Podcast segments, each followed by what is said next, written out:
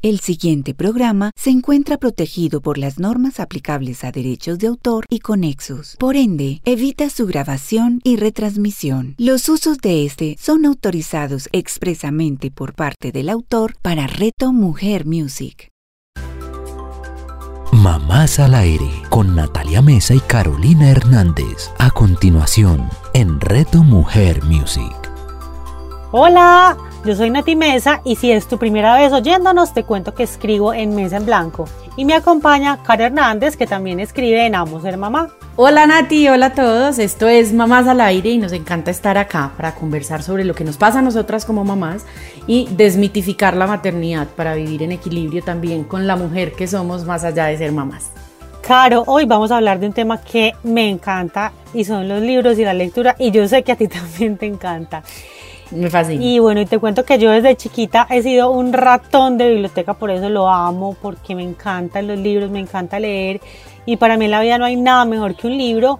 Y estaba yo pues como mientras preparábamos este programa pensando por qué.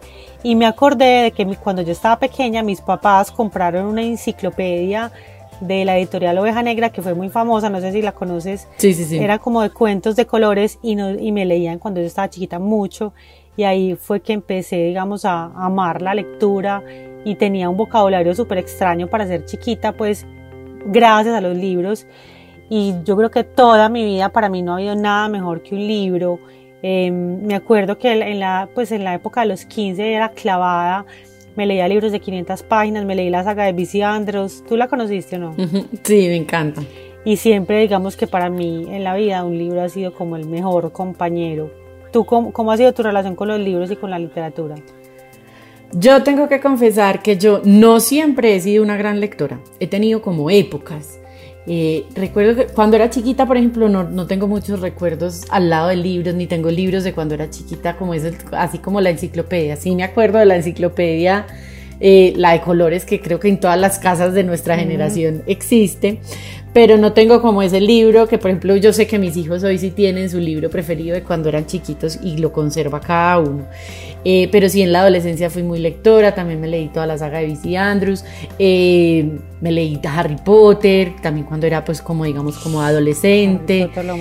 Eh, pero bueno, he tenido, he ido y venido. En la universidad estudiando filosofía fui lectora de, digamos, de autores muy complejos entonces quedaba como saturada y no leía literatura, pues como que leía solo textos muy filosóficos, muy densos, muy bacanos. De ahí también me tengo, tengo de herencia un, buen ritmo lector en, en, esa universidad, me entrenaron, fue para eso. más que para ser filósofa. Eh, pero desde que soy mamá, eh, yo sí me he encontrado nuevamente leyendo digamos, a un, a un mejor ritmo, como yo siempre he querido, como, como catalogarme como buena lectora. Ya desde que soy mamá sí siento que los libros son como mi refugio, como mi escape, como mi cambio de tema. Y eso que va a decir una cosa es que cuando uno es mamá se le va mucho el tiempo y no puede volver a leer, pues como al principio con los, con los niños pequeños, uno está muy cansado y le queda muy poco tiempo para leer. Y mucho, yo he escuchado de muchas amigas que dicen que no les queda tiempo pero más adelante vuelven y encuentran ese espacio para ellas. sí, yo no sé si yo fue que lo sembré como un hábito de mi maternidad, como que yo sí al menos medio capítulo pues de un libro, o sea, uno sí cuando están muy bebés lo vence el sueño o, o, prefiere dormir en vez de leerse un libro, pero yo sí conservé como siempre en mi mesita de noche un libro, de literatura, no de crianza, pues que también por mi trabajo pues leí mucho de crianza y leo mucho de crianza y de desarrollo infantil, pero no, libros de literatura con otras historias, con otras tramas, con otros temas. Yo siento que eso fue para mí como un ancla, como cambiar de tema. Que además es que lo desconecta uno de la realidad y lo lleva como a mundos así hermosos y maravillosos y fantásticos y a relaciones y a de todo. Y, se desconecta uno como del caos cotidiano, pues de la crianza y la maternidad. Entonces me parece muy chévere. Y también desde que soy mamá, que yo sé que eso sí lo compartimos tú y yo, me enamoré de la literatura infantil perdidamente. Eh, y de los libros infantiles, pues del libro álbum y ahora estoy también explorando mucho la literatura juvenil porque pues los chicos ya están en otra, en otra etapa. Y yo empecé a usar esa literatura infantil como una excusa un poco para conocer mejor a los niños, para hacer esas actividades que prefiero, prefiero sentarme a leer con mis hijos que jugar fútbol. Entonces, sí, como que así lo usé yo como una de, nuestras excusas y hoy es una de nuestras actividades preferidas para los tres. Eh, entonces, bueno, esa ha sido un poco como mi historia, eh, Nati, con los libros y con la lectura. Súper caro, bueno, y para más allá de que seamos grandes lectores o no, yo sé que muchas mamás nos hemos preguntado cómo hacer para que mi hijo sí disfrute la lectura, porque también queremos dejarle como esa herencia y como lo disfrutamos nosotros, que ellos también aprendan a disfrutarlo. Sí, yo también hay veces cuando veo a mis hijos pues disfrutando la lectura, Salomón ya es un lector autónomo y leyendo por ahí solito, o cuando Lolo me lleva un libro y me dice que lo leamos, o cuando traen libros de la biblioteca del colegio, me parece hermoso eso, pero también pienso que más allá de que es una buena herencia, que ojalá la sigamos cultivando en ellos, pienso que es como un escudo, como que ojalá ellos se sigan refugiando en los libros y crezcan además de más conscientes de otras realidades y con un vocabulario más rico y con muchas otras cosas que contar, pues también evitar caer en otro tipo de hábitos. Pues yo sí prefiero eh, que, lean a que, a que hagan otro montón de juegos estúpidos o de videojuegos que nada que ver. Pues. Bueno, y por eso tenemos hoy con nosotras a Leonardo Gallego, que es maestro y promotor de lectura, y nos hemos encontrado con él en diferentes espacios literarios, precisamente leyéndole a nuestros hijos o acompañándolos a escoger una buena lectura. Leo, bienvenido a Mamás al Aire y gracias por estar con nosotras. Hola Nati, hola Caro, gracias por la invitación, qué rico volver a encontrarnos en este espacio tan, tan maravilloso. Ay, así es Leo, qué felicidad. Hola y gracias de verdad por este encuentro en el que queremos que nos cuentes a todos los papás, también a nosotras, em, cómo fomentar o promover la lectura en los niños. Entonces ahí yo quisiera empezar por preguntarte como en términos generales, ¿Tú cómo crees que eso se podría lograr? Bueno, yo creo que es muy importante en un momento inicial la presencia del libro, porque a veces pensamos como que el libro solo debe estar cuando el niño ya sabe leer o cuando le queremos leer a nuestros niños. Y yo creo que es un proceso que se empieza como a gestar justo en el momento en el que sabemos que vamos a ser papás. Así como hay como todo una jugar para la habitación, para la ropa, para los juguetes, tiene que haber un espacio para la preparación del libro. Entonces el libro empieza a ser un objeto transicional que acompaña toda la espera del niño, pero que también lo va a acompañar cuando ya nace. Entonces cuando hay como una presencia del libro, yo creo que ese objeto empieza a estar presente y él empieza a sentir que ese objeto es importante y que ese objeto lo acompaña porque hay una voz, en este caso una voz de papá o una voz de mamá, que les cuentan, que les narran y eso los ubica y les localiza en un momento o en, un, o en una situación particular. Yo creo que primordial que hayan libros y que hayan voces que acompañen, porque yo creo que ese primer periodo para el niño es la oralidad. Entonces, que le contemos qué es el día a día, que le contemos qué hacemos, que le estemos señalando, que le estemos contando y que nos vean también leyendo. Creo que es fundamental que vean que papá, mamá o el adulto que acompaña esté siempre con el libro o que por lo menos esté presente el libro en algún momento de la rutina del día. Leo, ¿y hay un momento ideal para empezar a leer con los hijos? Yo digo que momento ideal todos, o sea, digamos cuando mamá va a empezar así como un proceso así como eh, evolutivo, cuando mamá está embarazada, cuando la familia está embarazada, pues generalmente la voz de mamá siempre va a estar ahí, entonces hay una recordación de esa voz de mamá que acompaña, pero la voz de los otros miembros de la familia que no está ahí porque no es el vientre, pueden empezar a contar. Y cuando cuento me refiero a una canción, a una retaíla, a lo que viví en el día o Simplemente mamá y papá se sientan, mamá y abuelo se sientan, mamá y familia se sientan y hay otra voz distinta a la mamá que lee una historia. Y cuando este bebé nace, va a tener la posibilidad de recordar esa voz que antes le contaba, le narraba y le mostraba el mundo en palabras. Y siempre en el baño, al momento de dormir, al momento de comer. Yo por ahí he visto que hay muchas rutinas de leemos mientras preparamos la lonchera, leemos mientras nos preparamos para ir al cole, leemos en la noche, leemos en el baño, en el carro.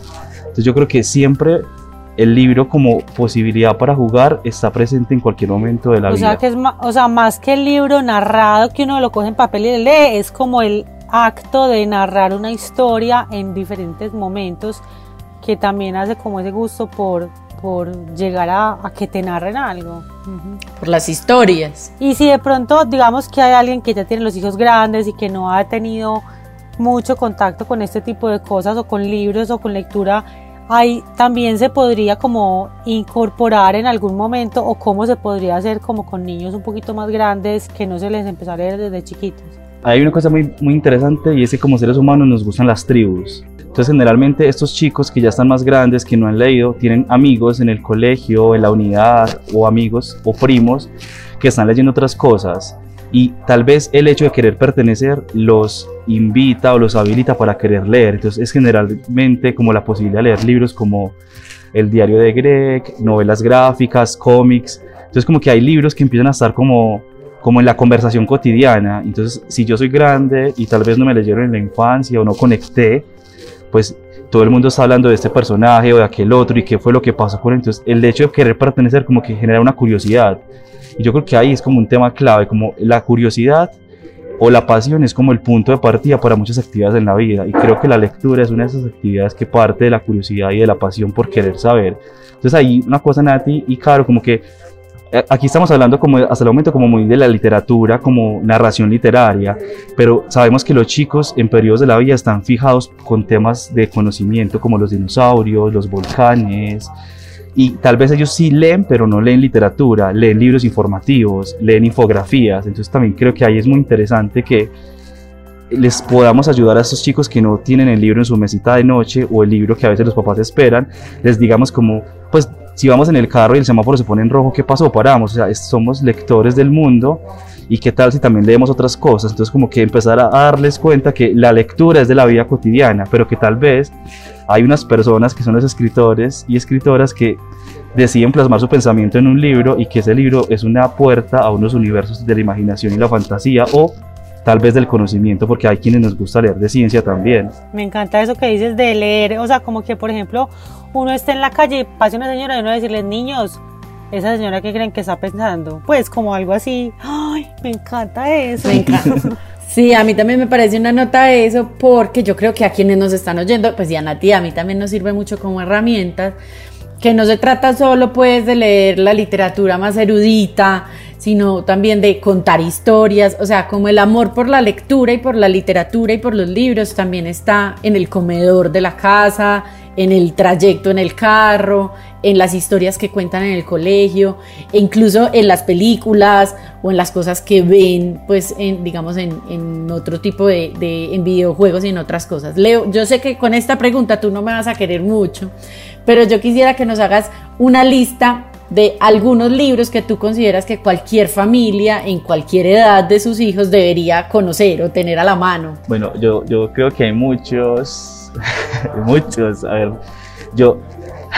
Los que se te vengan hoy yo sé que tienes, podría ser una lista infinita, pero los que se te vengan hoy así como para mamás al aire. Yo, yo voy a pensar como en tres categorías, yo creo que hay que tener como unos libros para unos ritmos de la vida, muy como al estilo del ritmo que se marca, yo creo que hay que tener libros para jugar, y en libros para jugar son libros que invitan al movimiento, entonces hay, un, hay una serie de libros como con, que son una historia, pero es yoga, o una serie de libros también que están inspirados en canciones tradicionales como Vamos a cazar un oso. Y en Vamos a cazar un oso te invitan a moverte y si tú sos muy creativo como papá, como mamá, como adulto que acompaña, pues te inventas un bosque, te inventas un, un lodazal y haces un montón de viajes. Eh, Zebra tiene hipo de, de David McKeefe que es una cebra que tiene hipo y todos sus amigos le ayudan a que el hipo se le quite, entonces uno ahí conversa, ¿y tú cuando tienes hipo qué haces? Entonces en este libro la eh, ensayan a tomar agua boca abajo, a pararse en la cabeza, a pararse en un solo pie como los elefantes, y es un libro que termina siendo un juego también. Eh, también siento que no puede faltar libros como, como que conecten a papá y a mamá con sus hijos, entonces ahí hay un libro por excelencia que es Adivina cuánto te quiero, que, aparte que tiene un ritmo muy lindo en el que el niño siempre quiere mostrarle a su papá o a su adulto cercano que lo quiere más, pues ese juego entre la liebre color avellana y la pequeña liebre color avellana es sumamente interesante. Creo que este libro tiene que estar enciclopedias o libros informativos todos, de dinosaurios, del espacio, de animales del mar, animales de la selva, porque creo que son temas muy interesantes. Inclusive eso hace que el grado de de dificultad del libro puede ser mucho más grande o mucho más corto. Pues puede ser un libro básico del espacio o un gran libro del espacio de la National Geographic o estos que tienen, y a mí que química está en la sopa, eh, física está en la sopa, que es una editorial muy interesante. Y para estos chicos más grandes creo que tienen que haber como relatos grandes de la cotidianidad. Yo sé que yo he sido una persona que no he sido muy amigo del diario de Greg, eh, narrativamente hablando, pero sí siento que el diario de Greg es un libro o libros como el diario de Greg deben estar en casa, porque son la cotidianidad del niño sucediendo en un libro. Entonces ahí el niño se ve reflejado. Como que eso me pasa a mí, porque yo creo que como dice, como dice Yolanda, como Yolanda Reyes y como dice María Osorio, creo que el libro o la literatura te permiten poner en palabras eso que no puedes decir. Y a veces los libros, como los diarios, te permiten poner en palabras eso que a veces no puedes decir. Entonces creo que eso es como el diario de Greg, en el caso de las chicas el diario de Nicky, o el de los gatos, el de los gatos detectives, o el de Agatha Mystery. Son libros que para esas edades mucho más grandes no pueden faltar tampoco. Y, y también siento que libros como en cartoné, porque como que no sé, como que si en una casa hay niños y alguna vez tuvieron que verse si bebés y el libro en cartoné como que da un montón de posibilidad, porque más que enseñarte a leer, te enseña que el libro es algo que cuando tú pasas la página algo va a pasar. ¿Qué es el libro en cartoné? El de las puntas redondeadas, el que se puede como morder. Ah, o sea, como los de los bebés. Eso pues. sí, o libros para el baño, creo que. Y en la cocina, como lo que tú dices ahorita, claro, como que la cocina es un, es un, una, un laboratorio de creación, entonces libros de recetas, eh, un recetario, creo que todo eso es sumamente válido como, como en el libro. Entonces voy a poner un top 5 así de libros que tendrían que estar. Yo voy a pues, sacar así. papel y lápiz. Adivina cuánto te quiero, La sorpresa de Nandi, Elmer Ay, de David. McKeef. eh, ese libro tiene que estar sí o sí. Eh, Mi mascota de Yolanda Reyes. eh, Fuera aquí horrible monstruo verde, también es un libro que permite para el juego. O Buenas noches, pequeño monstruo verde. Bueno, es una gran cantidad y bueno, y para chicos más grandes, Agatha Mystery, El diario de Greg, El diario de Nicky, hay unas, los- pues algunos clásicos como Julio Verne podrían estar también ahí como en esa biblioteca soñada de la casa. Ay, qué delicia. Yo ya voy a ir a completar la mía. Leo, aquí en mi casa amamos a Roald Dahl y últimamente Pedro está leyéndose sus libros y por eso digamos que también qué otros autores podemos explorar como con estos niños un poquito más grandes. Nati Roald Dahl creo que es infaltable y como que hay unos autores modernos que también tienen un estilo muy parecido a Roald Dahl. Yo me atrevo a recomendar a mi amiga Valentina Toro. Ella tiene unos libros, muy- Mi monstruo y yo, el de Los niños perdidos. Son dos, de hecho para mí Los niños perdidos es un libro que narrativamente se acerca mucho al estilo de Roald Dahl porque es un poco Y yo no lo tengo, me irreverente, morí es un y es mágico, o sea, ese libro para mí es mágico, o sea, y ese estaríamos hablando, creo que a Pedro podría gustarle un montón, y si están un poco más pequeños, nueve, o por debajo de los nueve, de mi monstruo y yo, porque es esa relación desde el psicoanálisis con qué pasa con, con eso que me da susto, con eso que converso a solas y que no le cuento a nadie, y que es- sucede solo cuando estoy solo, y que a veces crece y que a veces se encoge, y, sabes que Nati, aunque hay autores muy contemporáneos, yo también siento que así como Roald Dahl, hay otros clásicos que valdría la pena leer. Yo pienso en una Ligia Oyunga, eh, que tiene un libro que se llama Angélica, que es como una obra de teatro de una cigüeña que no quiere ser cigüeña, ya quiere ser otra cosa. Y- y como que también es muy bacano para que los chicos sientan, bueno, Angélica es una cigüeña, pero ella no quiere ser cigüeña, quiere ser actriz porque yo no puedo hacer otra cosa, como que también saca un poco de ahí. Y no sé, pero a mí los libros con perspectiva de género me parecen muy interesantes. O sea, siento que ahí pasan cosas muy, muy poderosas. Entonces hay un libro que es Héctor, el hombre extraordinariamente fuerte, que es un hombre de circo fuerte, pero que en las noches oscuras teje crochet. Entonces como que hay un montón de libros ahí que empiezan a poner un montón de cosas en escena que son como, como interesantes y que como tú dices, hay un montón de autores ahí que podría, o que más que podrían, valdrían la pena habilitarlos en el aula, en el aula, en la familia, en la casa. Uy, impresionante. No, yo estoy aquí, pues copie que copie todas las. Eh, Leo, mil gracias. Oye, en Mamás al Aire no nos gustan como las recetas, ni los manuales, ni las fórmulas mágicas en la crianza, porque creemos pues que cada familia es un mundo y que cada visión es súper respetable. Pero tú podrías compartirnos como tres tips o cuatro tips que también a modo de resumen de esta conversación nos sirvan a las familias para fomentar y promover la lectura en, en los niños. Bueno, yo voy a empezar como con un dato científico para responder esto y es como que pensemos que cuando le leemos a nuestros hijos tenemos que tener el tiempo para hacerlo de calidad. O sea que, y que cuando estamos leyéndole un cuento a nuestros hijos lo estamos habilitando para el mundo escolar, para el mundo profesional, porque imagínate que tu hijo no lee cuentos y que las comparaciones con tu hijo son muy reducidas, ¿cuál es el vocabulario de tu hijo? O sea, imagínate cuántas palabras tiene un libro, es como un ejercicio práctico, mamás piensen que leen un libro, ¿cuántas palabras tiene? ¿Cuántos libros a la semana leen? ¿Cuántas palabras nuevas aprende tu hijo en una semana, en un mes, en un año, en sus primeros seis años de vida? Entonces como que leer aparte que te conecta con eso que Yolanda llama como, como la triada y es el libro, el niño y la voz que acompaña juntas y que generan unos vínculos afectivos maravillosos, también estamos habilitando al niño para el vocabulario, para, para, la, comunicación, más que para, para, el vocabulario, para la comunicación como un fenómeno social.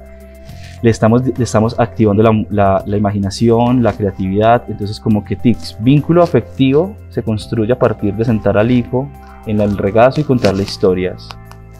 Jugar, el libro como excusa para jugar, porque tampoco son lecturas planas y entonces la uses, subes y era así una vez en un país muy lejano y no sé qué, empieza a jugar y le empezamos a dar un montón de cosas y que también el libro para mí trabaja la autonomía, porque llega un punto en la vida yo creo que a ustedes ya les pasa, en el que los niños ya no quieren leer contigo, quieren leer solos, y ahí es donde la lectura se convierte en un acto transgresor, porque cuando yo estoy solo con mi libro no quiero que nadie más me moleste, o mejor, nadie más existe, entonces como que se cultivan un montón de cosas a nivel emocional, a nivel cognitivo, a nivel sistémico, que a veces como que no nos damos cuenta, pero lo más importante es el vínculo afectivo que se construye con los libros, y la seguridad y la confianza de poder nombrar eso que sentimos, que a veces no sabemos que sentimos, pero que otro parecido a mí lo nombra en el libro y que yo logro identificarme con eso que él siente o que yo siento. Demasiado poderoso. Qué hermosura. bueno, ¿y qué hace uno, por ejemplo, si al hijo no le gusta leer? ¿Qué hacen las mamás que le dicen, ay, qué pereza leer, no quiero? Yo, yo siento que ahí no, no, no se puede forzar. Yo, yo siento que no, como que prohibido, aunque la palabra no me gusta, de sentir que la lectura es el ticket para una recompensa. Ey, pero léete esta paginita y juegas en el iPad, lees, léete esto y te presto el Xbox, léete esto y montamos en bici, como que nunca podemos poner a la lectura como algo que se realiza para obtener algo, ¿sí? Como que yo creo que esa tarea de la didáctica, la lectura, dejémoselas a las escuelas, pero nosotros en casa, que la lectura sea algo muy divertido, que sea algo que de, de disfrute y de goce, ¿Hay que podemos empezar a hacer? Yo siento que es importante jugar con las textualidades. Entonces, no, puede que a tu hijo no le guste el relato de corrido, puede que a tu hijo le guste el cómic, puede que a tu hijo le guste la novela gráfica.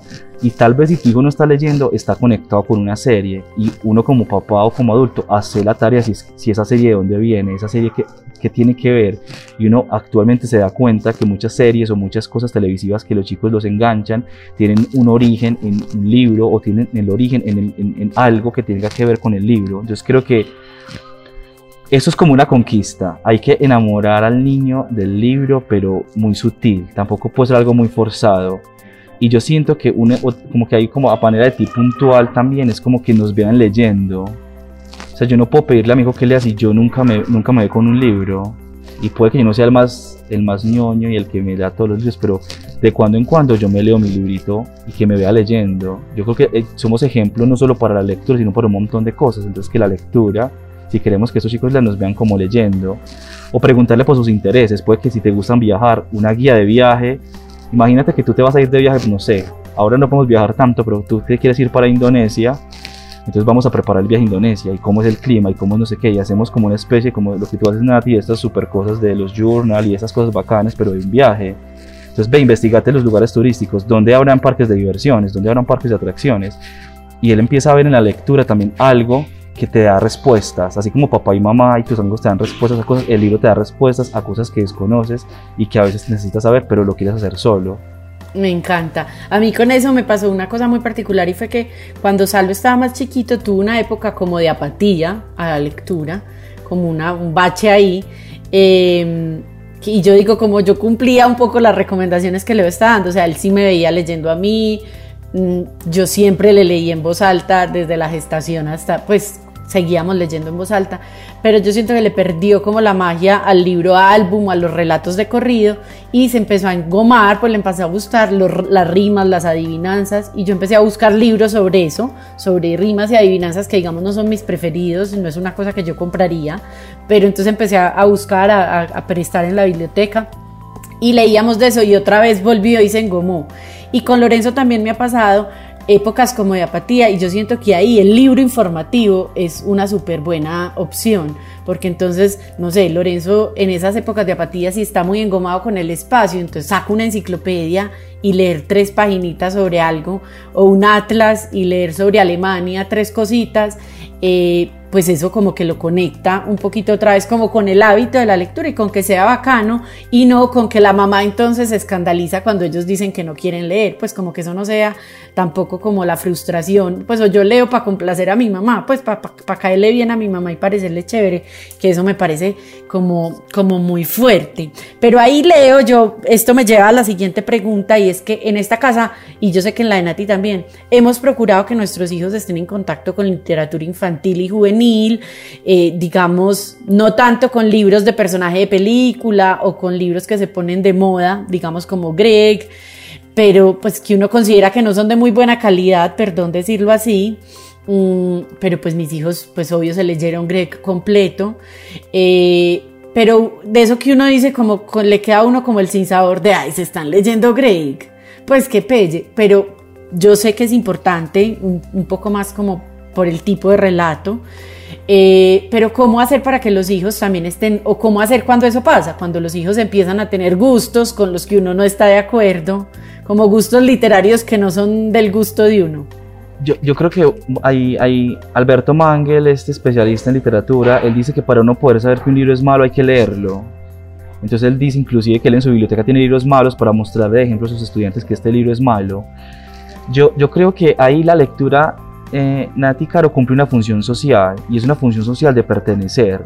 O sea, imagínense a sus hijos en los colegios en los que todo el mundo o todos los amigos están hablando de Greg, que indica que tú no puedas hablar de Greg. O sea, como que yo creo que a veces los papás tenemos que abrir un poco la mente y es como la lectura tiene una función social. Yo quisiera que mis hijos o mis estudiantes leyeran a los clásicos y leyeran Tom Sawyer y Gulliver, los viajes de Gulliver y Alicia en el País de las Maravillas. Yo quisiera pero en el colegio no es el cotidiano, no es la cotidianidad. Ellos están hablando de Greg y de todo lo que está pasando. Ahora que cuando están más grandes de estas sagas raras, pues cuando estuvo en, en auge los Juegos del Hambre, la gente hablaba de los Juegos del Hambre, hablaba de la película, hablaban de Divergente, o sea, como que también siento que ahí la lectura los ubica socialmente en un punto en el que ellos quieren pertenecer. Yo creo que está bien que lo hagan.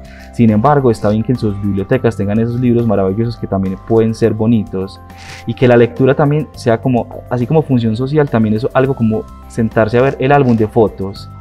Y esos libros ilustrados que hablan del cambio climático, de la tala indiscriminada de árboles, del asesinato de animales, es un libro de conversación, aunque no tenga palabras. Entonces yo sí siento que tenemos que dejarlos que lean y, que también hay una cosa ahí, Karen, y es que los chicos están pasando también en una, por unas etapas de las construcciones del sí mismo. Y aquí entraría la psicología como hacernos un apoyo también. Y va a haber un, una edad moco en la que el libro no es el preferido. Y, y Yolanda en sus conversaciones y en sus libros lo ha dicho. Mis hijos, hubo un tiempo en el que mi hijo no leía, sin embargo volvió a la lectura y ahora, se, y ahora la disfruta, pero yo creo que hay un, un momento en el que hay otras cosas más importantes.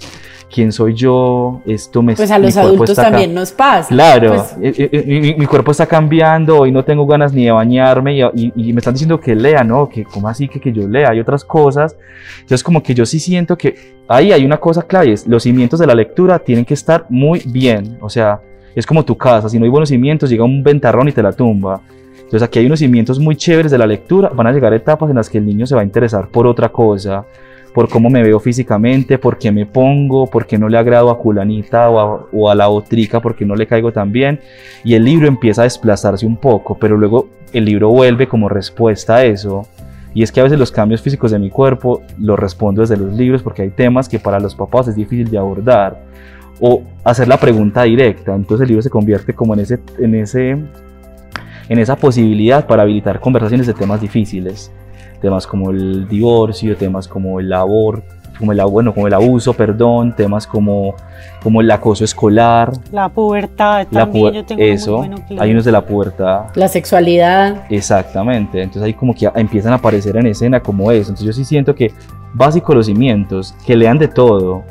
No sé, yo no soy del eslogan como que lean, no importa lo que lean, pero que lean, pero sí soy partidario de que pueden leer de todo y nosotros como adultos sí como hacerle el hincapié como, hey, este libro, ¿qué tal te pareció este libro? De todo lo que tú has leído este libro, ¿qué tal te da? Como, como tú, tú qué punto le darías a este libro? Uy, no, sí, es que está muy rebuscada la historia, ellos te dicen eso a veces, entonces que también creo que no solo una conversación que dé cuenta de la comprensión lectora, sino una conversación que también dé cuenta de su criterio.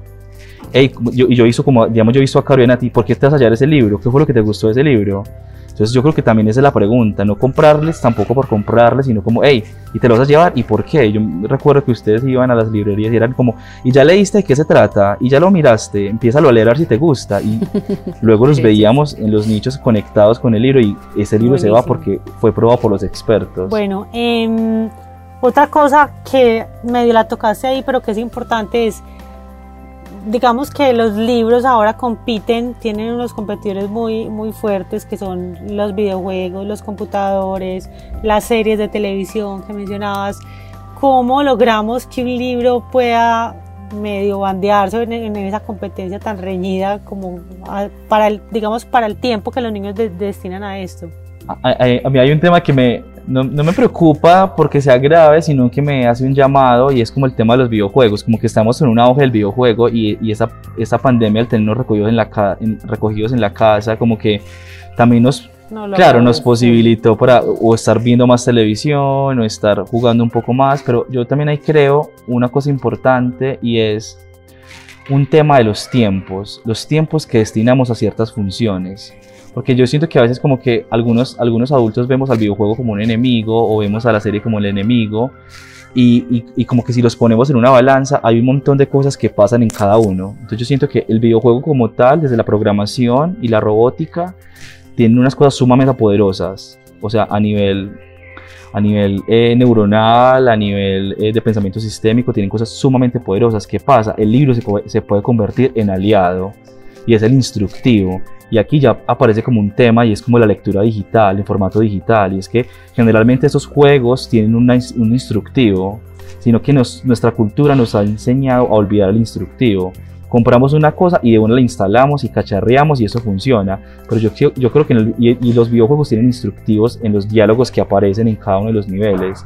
Entonces tienes que hacer esto. Entonces creo que el storytelling cambia.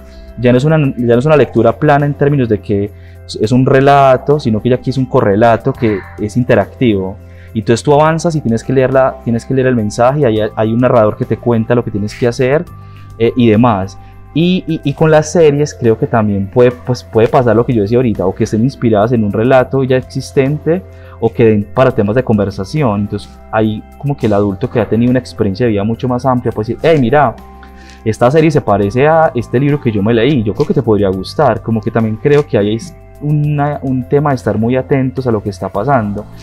Porque a veces dejamos al niño a la pantalla, esto lo decía Maurice Sendak, el autor de Donde los monstruos, y es que muchos papás deciden dejar el libro, el niño frente al computador o frente al televisor, porque cuando están ahí yo puedo hacer otra cosa, no me tengo que dar por enterado, yo creo que no, hay que hacer mucho más por enterado, si yo sé qué está pasando, pues yo sé qué le puedo decir, digamos aquí hay unos relatos de, de estas series en Netflix como de magia, de brujas, brujos, que tienen unos relatos de origen en, en, mitología griega, como pues no sé, Marvel, los Avengers, también hay un montón de cosas que tienen como un origen en otros tipos de lectura. Yo creo que hay que ser como papás o como adultos muy atentos a eso que están viendo y que haya momentos de lectura. Pueden ser periodos más cortos, pero que el libro siga estando presente como la textualidad. Y es lo que yo siempre he dicho, la palabra hablada, cantada, contada, ilustrada. Y a veces eso que se me cuenta está en un formato digital y está en una pantalla. Yo siento que yo pues como algo como para aportar ahí es que digamos que yo con mis hijos he logrado crear momentos como súper bonitos entre los tres, pues ellos dos y yo leyendo y hemos encontrado libros, por ejemplo, que nos dan ataques de risa, pues así que no podemos o que nos acostamos y lo leemos y, y, creo que eso ha marcado mucho como en que el momento en que leemos un libro juntos, aunque cada vez sea menos porque están más grandes, pero que ese momento sea como que, uy, pasamos demasiado bueno leyéndonos ese libro y creo que eso en algún momento queda ahí grabado como para, para y se lo ha aconsejado y todo amigas que lean juntos y Caro también lo hace con sus hijos porque, porque es como ese momentico rico, delicioso que se, como que se graba relacionado como con la lectura. Sí, total, que nota eso, Leo. ¿Sabes también por qué? Porque yo creo que no se trata, nuevamente, como en Mamás al Aire no nos gustan las fórmulas, no se trata como de, bueno, si usted quiere que su hijo lea uno, dos, tres, pues también es un poco como de apertura mental, de entender que no es un esquema y que no todo está netamente en un libro, eh, pues que el fin no es necesariamente el libro, sino lo que decís de la palabra contada, ilustrada, narrada, digitalizada, eh, pues como que no satanicemos eh, todos esos escenarios de contar historias o de vivir historias, porque ahí puede estar el camino para llegar al libro, ¿cierto? Entonces eso me parece eh, como súper bonito y yo quiero agradecerte Leo infinitamente, o sea, no nos equivocamos con este invitado para este tema. De verdad, mil gracias. Creo que con vos podemos hablar una y otra vez. Nuestros hijos creo que van a tener mucha envidia de esta conversación porque los míos al menos te extrañan un montón y todo el tiempo preguntan por vos. Eh, y te vemos por ahí en, en, tus horas del cuento también digitalizadas ya por esta pandemia.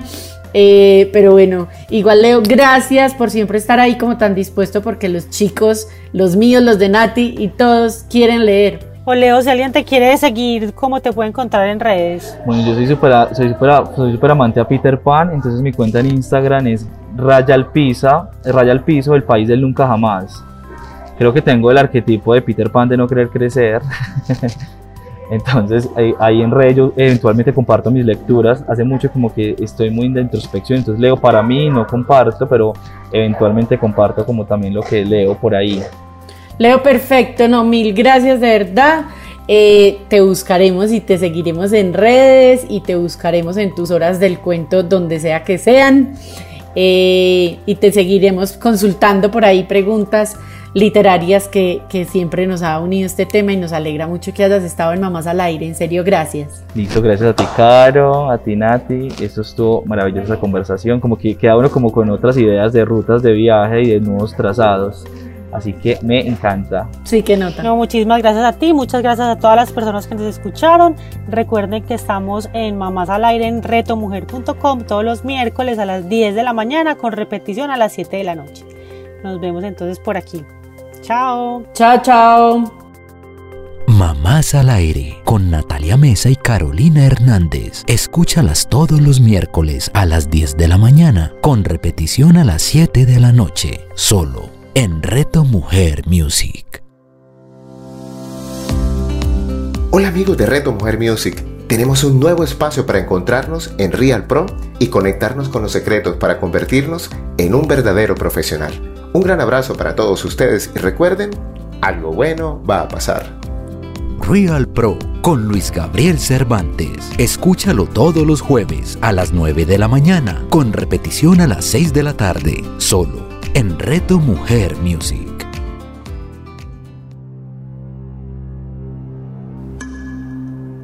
Hola, mi nombre es Jacqueline Zanabra Escobar. Te invito para que me acompañes y viajemos juntos por un mundo maravilloso y sublime, un mundo completamente revelador que es el mundo de los símbolos, de ese lenguaje y significado que cada uno de ellos tiene y en especial para que conozcamos juntos esa misteriosa virtud y esa conexión ancestral que los símbolos tienen con lo que somos nosotros, con nuestra mente, nuestro cuerpo, nuestra alma y nuestro espíritu. Jacqueline Sanabria, escúchala todos los jueves a las 11 de la mañana, con repetición a las 8 de la noche, solo en Reto Mujer Music.